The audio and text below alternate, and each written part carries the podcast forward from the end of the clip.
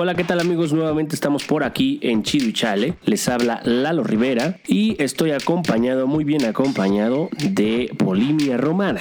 Así es, Lalo. Muy buenas tardes, muy buenos días o muy buenas noches a todos los seguidores de Chido y Chales y además a nuestros nuevos seguidores de Suspiro de Tocino. Yo soy Polimia Romana y me encanta estar aquí. Así es, este es el segundo episodio. Damos inicio ahora. Triatlón de noticias.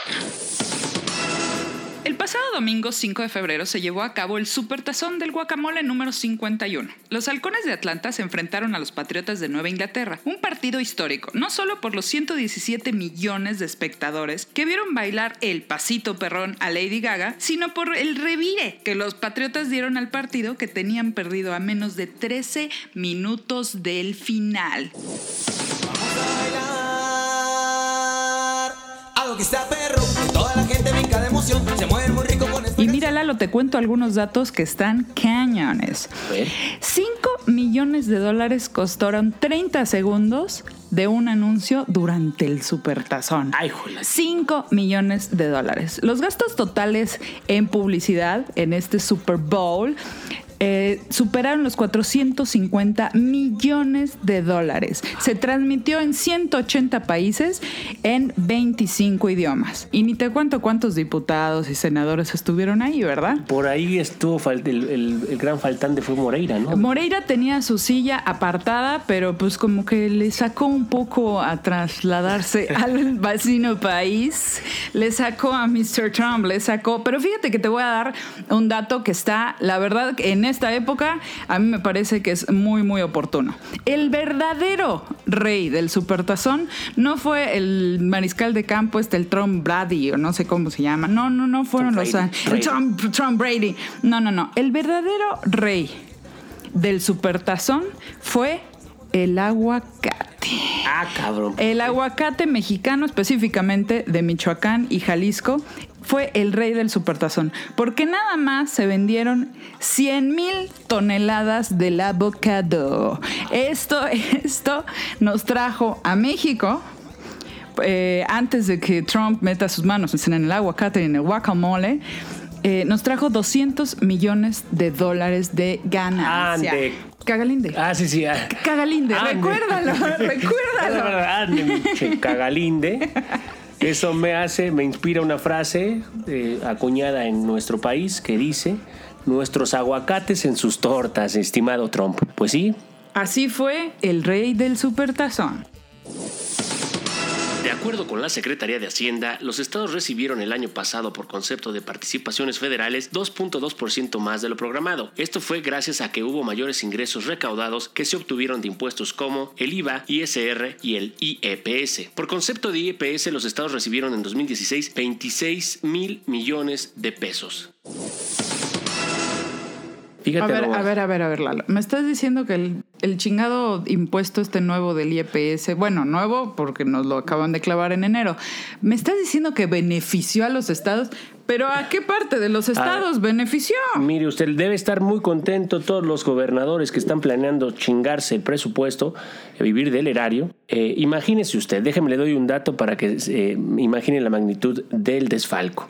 El Banco Mundial en 2016, en mayo específicamente, calculaba que por ahí, cuando andaba el tipo de cambio de 18 pesos, combatir la desnutrición en niños menores de 5 años en todo Latinoamérica. Todo Latinoamérica. Todo Latinoamérica hubiera costado costado 2 mil millones de dólares. Es decir, los 35 mil millones que Duarte se chingó. Hijo de. Imagínese usted, estamos hablando de 26 mil millones más que van a poder usar los, este, los estados. Oye, Lalo, me estás diciendo que el dinero del gasolinazo en el año pasado benefició a los estados, pero realmente no benefició a los habitantes de los estados, sino a los gobernadores. Así es, imagínese usted si hiciéramos un equipo de fucho, un Dream Team eh, de los gobernadores ampones o corruptos en México, estaría en la alineación Jorge Herrera de Durango, Moreira, Aguirre, Rodrigo Medina de Nuevo León, Padres de Sonora, Duarte de Chihuahua, el otro Duarte, de Veracruz, Jorge de Quintana Roo, eh, Fausto Vallejo de Michoacán, Alfonso Reyes de Zacatecas y Egidio Torre de Tamaulipas. Todos juntos se dice que han chingado al erario 307 mil millones de pesos entre estos 11 cabrones. Imagínense todo esto y en la banca está un nuevo talento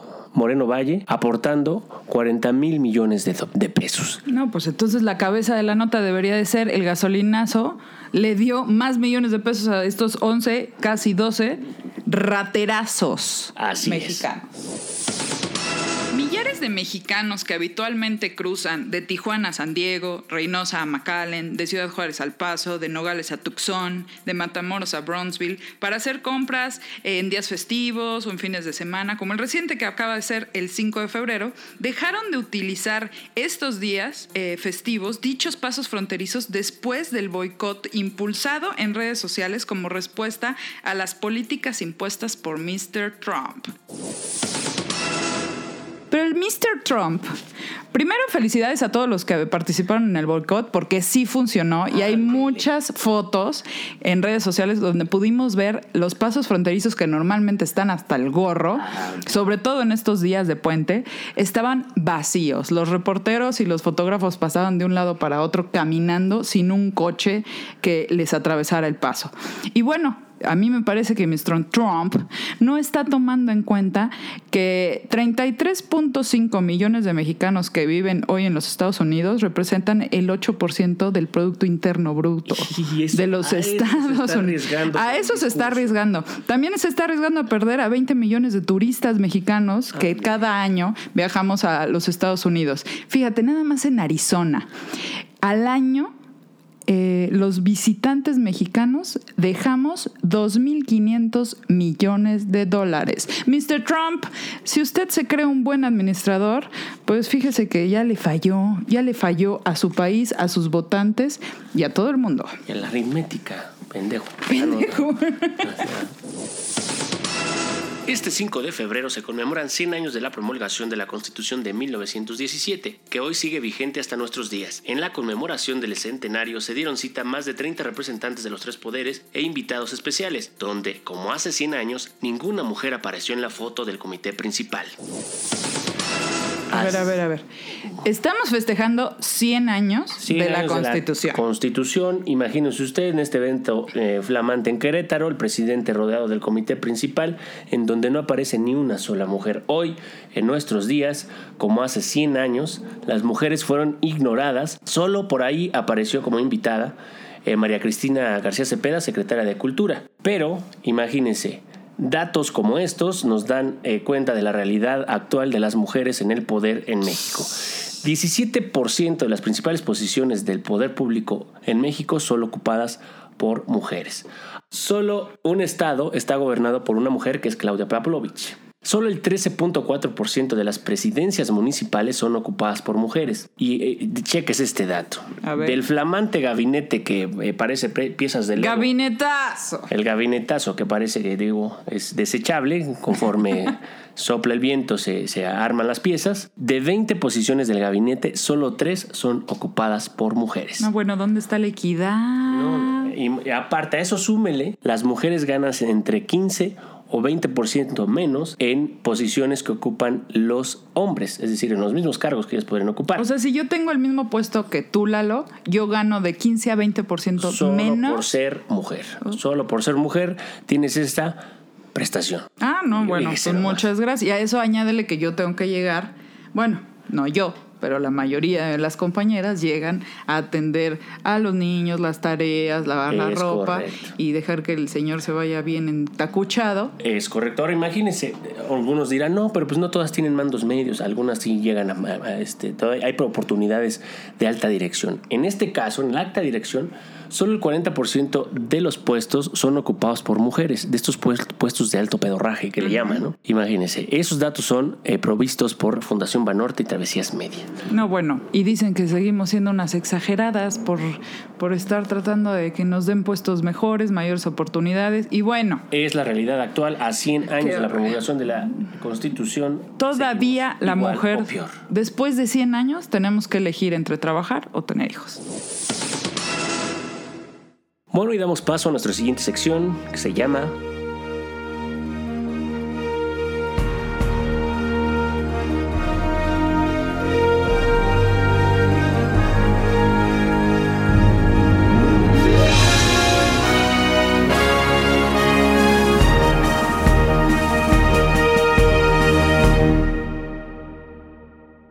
película ya la vi. Y bueno, mira, te cuento, Lalo, que hay una nota de esta semana, de, más bien de finales de la semana pasada, donde se juntaron tres grandes tlatoanis, del PRI, del PRD y del PAN. No sé si tú recuerdas los nombres como Manlio Fabio Beltrones. ¿Me suena? Cuauhtémoc Cárdenas. Me acuerdo haberlo visto con Tinieblas. Cuauhtémoc Cárdenas también me suena. Diego Fernández de Ceballos, ¿te suena? Ah, cómo no, con todo gusto. ok, bueno, pues estos Papá tres, estos tres papá pitufos del PAN, del PRI, del PRD se encontraron durante el Congreso Iberoamericano de Derecho Constitucional en el Palacio de Minería. El priista, sí te suena Manlio Fabio Beltrones. Claro, sí. Ok, el jovenazo, el jovenazo Manlio resaltó eh, el carácter fugaz de las coaliciones electorales, las cuales con mayor frecuencia se observan en el escenario político sin lograr trascender más allá de los comicios. Es decir, él está proponiendo junto, junto con los otros dos tlatoanis gobiernos de coalición y no nada más coaliciones electorales, que dice Fernández de Ceballo que no llegan ni siquiera al festejo del triunfo, ya no digamos al ejercicio del gobierno. Entonces yo rescato por aquí, sí, creo que los gobiernos de coalición son una son una salida muy buena, sobre todo lo vemos en, la- en los países nórdicos, en, en muchos países de Europa, eh, gobiernos de coalición, cuando diferentes eh, partidos políticos están integrando a los gobiernos, pero híjole, Aquí yo veo más una coalición mm, que obedece a intereses particulares, a negocios eh, pero ¿por familiares. qué lo dices si estos hombres son muy sinceros? Miren nomás eh, la calaña y eh, la reputación de estos tres. Eh, quizá Cárdenas podría eh, salir un poquito menos eh, manchado, pero también tiene su historia. Bueno, tiene su historia en el 88. Es correcto. Ahí digamos que eh, La gente torciendo en su él, manita claro. y, y- y dejando de ser la real oposición, que estaba realmente, realmente encendida y, de, y se veía desde entonces un posible cambio.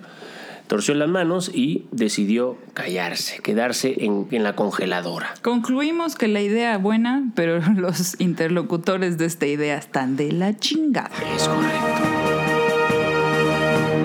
Seguidores de Suspiro de Tocino, les presentamos nuestra sección ya tradicional. Juegos Olímpicos.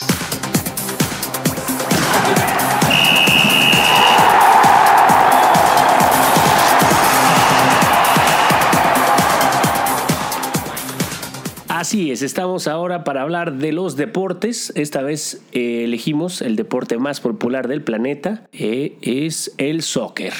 Y bueno, vamos a hablar específicamente de las alineaciones rumbo a las elecciones en 2018. Eh, está en la- cabeza los tres principales equipos que están disputándose el botín, perdón, bueno, la presidencia.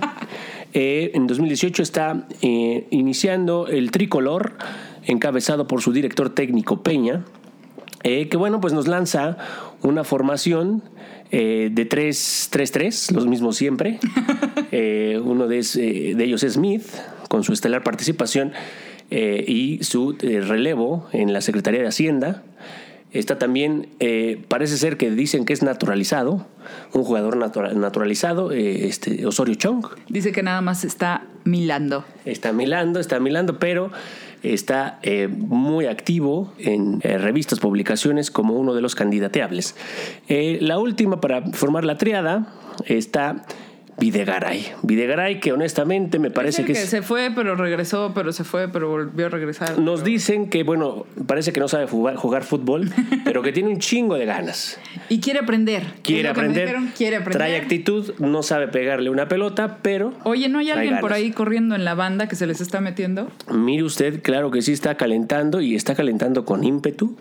Eh, se está asomando, alzando la mano y diciendo quiero entrar. Ivonne Ortega. Ay. Sin permiso del técnico, se está preparando para las elecciones y en una de esas se les anda colando. Ay, güey, me gusta, me gusta. Sigamos, sigamos. El PAN, ¿qué trae el PAN? El PAN trae una alineación eh, igual eh, de 3-3-3-3-3-3-3. Además, eh, trae en el equipo un aguador estelar. Déjeme le platico. Está encabezando esta alineación, está Margarita, que no para una. oiga. La dejan sola, la dejan hablar y dice cada sandes. No, qué barbaridad. Eh, muchas veces la tiene que rescatar con algún comentario, alguna participación, eh, pues su coach, su coach Calderón. Está también Anaya, Anaya, que por ahí lo han visto coquetear eh, con eh, algunos otros clubs. Yo supe, perdón que te interrumpa, pero yo supe que salió a las 12 de la noche del Club América, perdón, de Los Pinos. Es correcto. Después de una reunión. Es correcto, parece ser que se lo quieren piratear. Más bien quieren hacer un, un partido en donde el resultado esté arreglado. Ay, Fíjese usted, a estas alturas. No, pues entonces era el América. Fíjese usted. Y bueno, eh, como aguador estelar, porque no parece ser que no le están dando eh, pues hueso todavía, está Moreno Valle. Moreno Valle está ahí. El de los 40 mil millones de pesos. El de los 40 mil millones está eh, preparando las agüitas de, de limón con chía en caso de que se requieran, eh, pero abusados, ¿eh? Abusados que ese señor no es, es, es, es de cuidado. Y bueno, finalmente, no menos importante, tenemos una, eh, digamos que la formación más ofensiva de las elecciones. Tenemos un 1-1-1. ¿De qué equipo es ese? Imagínese Morena. Ah, No se lo imaginaba. no, no, la verdad que no, no, porque estoy entre qué candidato va a postular Morena. Fíjese nomás de la gran variedad de candidatos que tiene Morena. Sí, sí, lo sé. Postulará al único candidato que tiene. Él, bueno, va a estar tomando la media, va a estar tomando la delantera y va a estar tomando también la portería. Andrés Manuel López Obrador va por tercera ocasión a disputar eh, la candidatura presidencial para el 2018.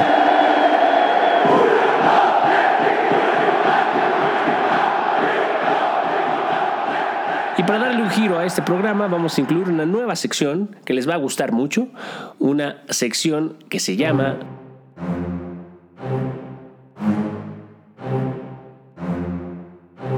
Cocinando con Polimnia.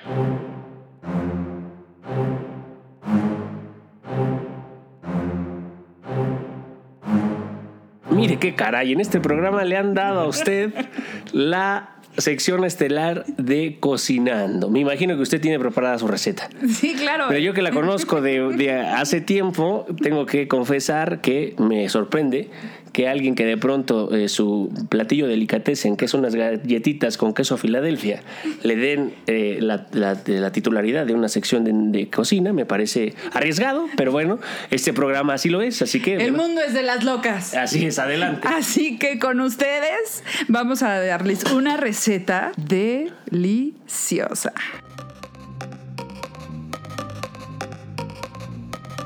¿Qué nos va a preparar esta cosa? Hoy les vamos a preparar moronga estilo mexiquense. Ay. Así que tengan preparada papel, lápiz, porque les voy a dar primero qué vamos a necesitar. Los materiales son una tripa de puerco trompudo. De preferencia que esté vacía. Mm, si está llena, bueno.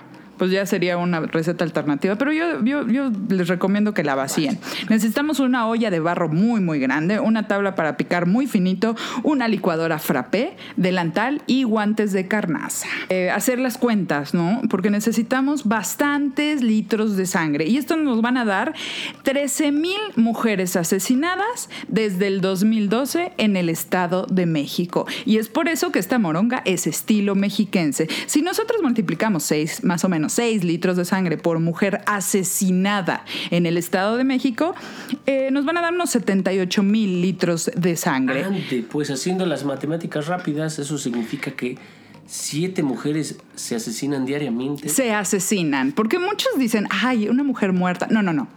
No está muerta. Fue asesinada. Es, es muy importante aclararlo. Porque a esta eh, sangre le vamos a añadir impunidad, eh, unas pizcas de indiferencia por parte de la sociedad civil, una candidatura que se empezó a cocinar ya hace algunos meses, está calentándose en el horno, y una procuraduría que no puede encontrar ni siquiera a una niña en su propia cama. Y todo esto nos va a hacer la moronga estilo mexiquense más grande del mundo, incluso digna de inscribirse en el libro de Guinness Records.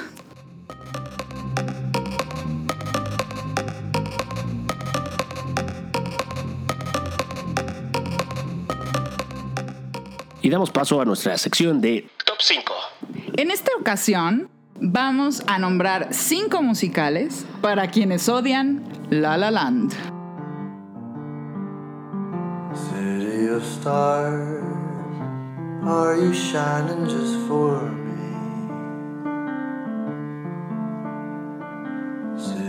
stars. There's so much that I can't see. Es injusto y necesario porque la neta, o sea, sí está a dos, tres planches, pero no, tampoco para Pero ya se choteó, ya. La neta Va a ganar todo, dicen que va. No, pero no a todos nos gusta La La Land. Honestamente, si le ponen una cumbia a este güey Ryan Gosling, no la baila. Por mucho que digan que no, se le ve tieso, se le ve, se le ve que, que se esfuerza. Y bueno, para darles opciones que puedan ser alternativas, para que puedan disfrutarlas ahí en su sillón, puede ser un bonito pretexto para que invite a la damita. Ya sabe usted, vamos a ver una película. Al ser querido o al ser deseado. Así es, si usted quiere eh, compañía, esta, estas películas pueden ser un muy buen pretexto. Empezamos con el primer musical. Es The Wall, estrenada en 1982.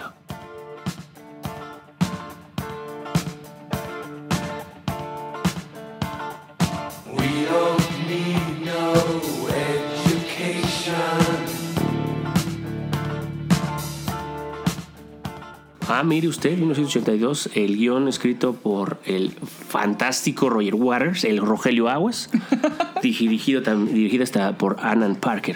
Así es. Y en el número dos tenemos, para todas aquellas que creen que Ryan Gosling es acá. Gosling, ¿cuál Gosling? este, Bueno, Goslinglo. Es el Gosling. ¿Ustedes El Gosling. creen que el Ryan es acá el Superman? No.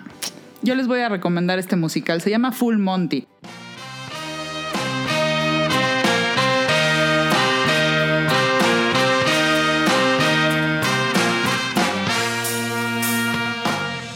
Se estrenó en 1997. Imagínese seis eh, obreros saliendo, o sea, acereros, obviamente. Acereros. eh, saliendo de chambear con sus cascos, sus, sus camisas abiertas. Dígalo usted, porque ya como que me está saliendo el No, lado bueno, gay. pues es que son seis acereros desempleados que deciden probar suerte en el mundo del chip and dale. Ande pues. Oh, take off your shoes. En el número 3 tenemos el musical. Es bastante llegador, bastante triste, pero es excelente. Bailando en la oscuridad. Una joya del 2000, dígame, eh, protagonizado por mi novia, Bjork.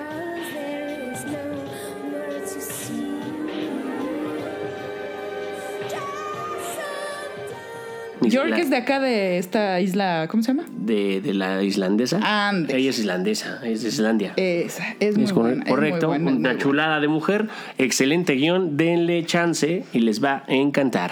York es la del vestido de cisne, para aquellos que no, no les gusta mucho. Haga de cuenta. Y bueno, en cuarto lugar tenemos la película Once. Are you really here? Or am I dreaming?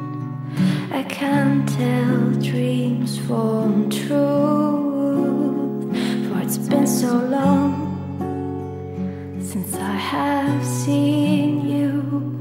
I can hardly remember. Estrenada en el 2007. Es correcto, película irlandesa eh, que fue ganadora del Oscar por mejor rola. Imagínese usted. Esta sí es una opción. Si quiere usted ver una historia de dos artistas que se enamoran. También romántica, también romántica. Dele chance a Once, eh, nominada también al Grammy por las rolas que incluye su soundtrack. Escrita y, dirigi- escrita y dirigida por John Carn- Carney o Carney o Carnet, como O usted Carnet, quiera. ok. Es una historia que se desarrolla en Dublín, muy chida, muy rifada. Y las canciones, créame, que les va a encantar. Y bueno, para terminar este top 5 de los cinco musicales para quienes odian La La Land, es el musical Nine.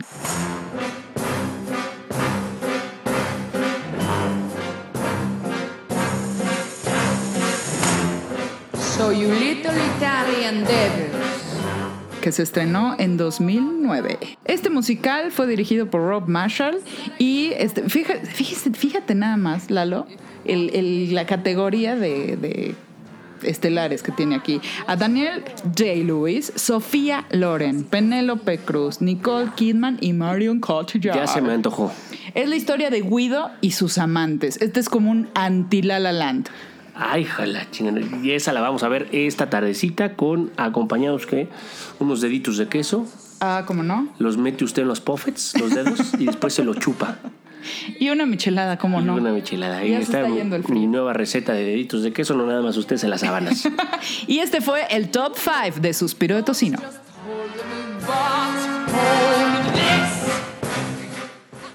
Y bueno, ya para despedirnos, nuestra sección gustada es la sección de las serenatas. Así es, para decirle adiós a este segundo episodio de Suspiro de Tocino, vamos a abrir otra vez nuestras 25 líneas telefónicas y la primera llamada que entre va a tener derecho a dedicar una canción. Así que, que se abran las líneas. Sus ricos tamales oaxaqueños. Ya llegaron sus ricos y deliciosos tamales oaxaqueños. Acérquese y pida sus ricos tamales oaxaqueños. Sí, bueno, buenas tardes. ¿Con quién tenemos el gusto? Buenas tardes, eh, de aquí eh, Don Nicanor. Don Nicanor, qué milagro. eh, Nuevamente, qué suerte que tiene. Dos programas, dos llamadas y ha entrado usted a eh, esta sección. Pues felicidades nuevamente. Esta vez, eh, ¿para quién, díganos, para quién es la rola y por qué? ¿Cuál es? Y también qué rola quiere de- dedicar. Pues mire, para estar aquí actualizado, eh, pues a propósito del Super Bowl, ya sabe que se hacen fanáticos de fin de semana, gente que ni siquiera le entiende, ¿verdad? Pues sí, la verdad entre ellos yo.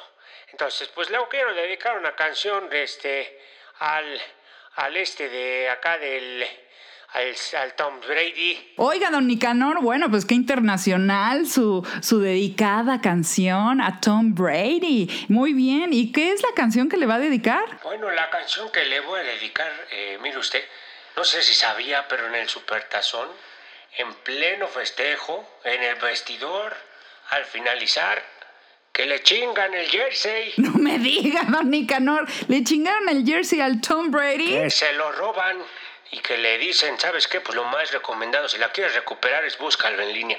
Yo le sugiero que entre a www.segundamano.com, hay gra- grandes precios. Gracias por la recomendación. Ojalá Tom Brady escuche esto y pueda buscar su jersey porque la verdad es histórico. Y bueno, ¿cuál es la canción que le va a dedicar a Tom Brady? Con todo cariño esa canción que dice, ven, ven, ven, ladronzuelo, ven.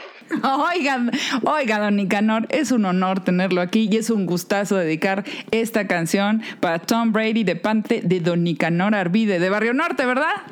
Así es, de allá de la hermana República de Barrio Norte para el mundo. Desde Álvaro Obregón para Tom Brady, ven, ladronzuelo, ven. Nos escuchamos la semana que viene aquí en Suspiro de Tocino. Lalo, muchas gracias. Gracias, Polimne Romana. Hasta luego.